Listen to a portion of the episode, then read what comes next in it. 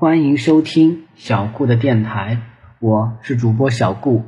小顾相信，让孩子爱上阅读，必将是这一生给孩子最好的投资。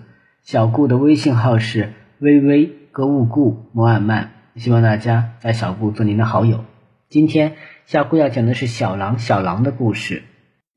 小狼的叫声，陈震深感意外，他好奇的蹲下来仔细观察。小狼不断的憋气、张嘴，十分费力的吐出呼呼哈哈的怪声，就是发不出汪汪或哦哦的狗叫声。小狼十分恼火，他不甘心，又吸气、憋气、收腹、放腹，极力模仿狗吼叫的动作，但是发出的仍然是狗不狗。狼不狼的憋哑声，急得小狼原地直打转。陈震看着小狼的怪样，只想乐。小狼还小，他连狼嚎还不会，要发出狗叫声太难为他了。虽然狗与狼有着共同的祖先，可是二者进化的越来越远。大多数狗都会模仿狼嚎。可狼却从来不学狗叫，可能大狼们根本不屑发出狗的声音。然而此时小狼却极想学狗叫。可怜的小狼还不知道自己的真实身份。小狼在焦虑焦急之中，学习模仿的镜头仍是丝毫不减。陈震弯腰凑到他耳旁，大声学了一声狗叫。小狼似乎明白主人想教它，眼里露出笨学生的难为情，转而又射出凶学生恼羞成怒的目光。二狼跑过来，站在小狼的身旁，慢慢的一声接一声高叫，像一个耐心的老师。突然，陈震听到小狼发出“慌慌”的声音。节奏已像狗叫，但就是发不出汪声。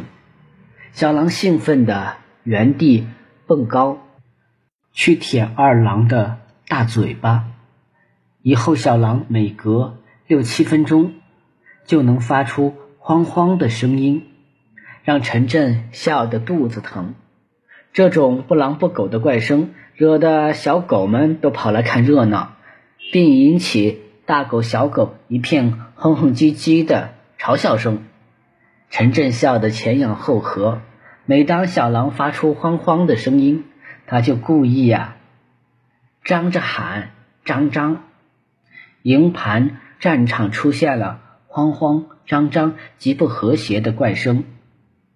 小狼可能意识到人和狗都在嘲笑他，于是他叫的。越发慌慌张张了，小狗们乐得围着小狼直打滚。过了几分钟，全队的狗叫声都停了。小狼没有狗们领唱，它又发不出声来了。狗叫声刚停，三面大山又传来了狼群的嚎声。这场深战、精神战，来回斗了五六个回合，人和狗终于。都喊累了。狼群擅长悄声突袭，此夜如此大张旗鼓啊，显然是在虚张声势，并没有强攻的意图。当三面大山再次传来狼嚎声，人的声音已经停止，手电也已熄灭，连狗的叫声也敷衍起来，而狼群的嚎声却更加张狂。陈震感到其中一定隐藏着更大的阴谋，可能狼群发现人狗的防线太集中、太严密，所以采取了大规模的疲劳消耗战术。等到把人狗的精神体力耗尽了，才采取偷袭或突袭战。可能这场声音麻痹战将会持续几夜。陈震想起八路军游击队。敌驻我扰的战术，还有把点燃的鞭炮放在洋油桶里，用来模仿机关枪吓唬敌人的战法。但是这类声音疲劳扰敌战，草原狼却在几万年前就已经掌握了。陈震躺在毡子上，让黄黄趴下当他的枕头。没有人喊狗叫，他可以细细倾听狼嚎的音素音调，反复琢磨狼的语言。来到草原以后，陈震一直对狼嚎十分着迷。狼嚎在华夏名声极大，一直是中原居民闻之丧胆的声音，以致中国人总是把鬼哭与狼嚎相提并论。到了草原以后，陈震对狼嚎已习以为常，但是他始终不明白，为什么呜呜呜呜的狼嚎声总是那么凄惶苍凉。如泣如诉，悠长哀伤呢？确实像是在哭。陈震从第一次听到狼的哭腔就觉得奇怪，这么凶猛不可一世的草原狼，他的内心为什么却有那么多的痛苦忧伤？难道在草原生存太艰难？狼被。饿死、冻死、打死的太多太多，狼是在为自己凄惨的命运悲嚎吗？陈震一度觉得，貌似凶狠顽强的狼，他的内心其实柔软而脆弱。但是在跟狼打了两年多的交道，尤其是这大半年，陈震渐渐否定了这种看法。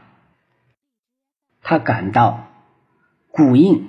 心硬、命更硬的草原狼，个个都是硬婆铁汉，他们总是血战到底，死不低头。狼的字典中根本没有软弱这个字眼，即便是母狼丧子、公狼受伤、断腿断爪，那暂时的痛苦只会使狼伺机寻机报复，变得越加疯狂。陈震。养了几个月的小狼，从未发现小狼有软弱萎靡的时候。除了正常的困倦以外，小狼始终双目炯炯，精神抖擞，活泼好动。陈震又听了一会儿狼嚎，分明听出一些狂妄、威吓的意思。可为什么威吓人畜也要用这种哭腔呢？最近一段时间，狼群没有遭到天灾的打击。好像没有痛苦哀伤的理由，难道像有些牧民说的那样，狼的哭腔是专为把人畜哭毛哭慌，搅得人毛骨悚然，让人不战自败？草原狼莫非还懂得哀兵必胜，或是精神恐吓的战略思想？这种说法虽有一定的道理，但是为什么狼群？互相呼唤，寻偶寻友，组织战役，向远方亲友通报猎情，招呼家族打围或分享猎物的时候，也使用这种哭腔呢？这显然与心理战无关。那么，草原狼发出哭腔，到底出于何种原因？陈震的思想如同锥子一般往。疑问的深处扎去。好了，这个故事就到这里结束了。希望大家能喜欢小虎讲的故事。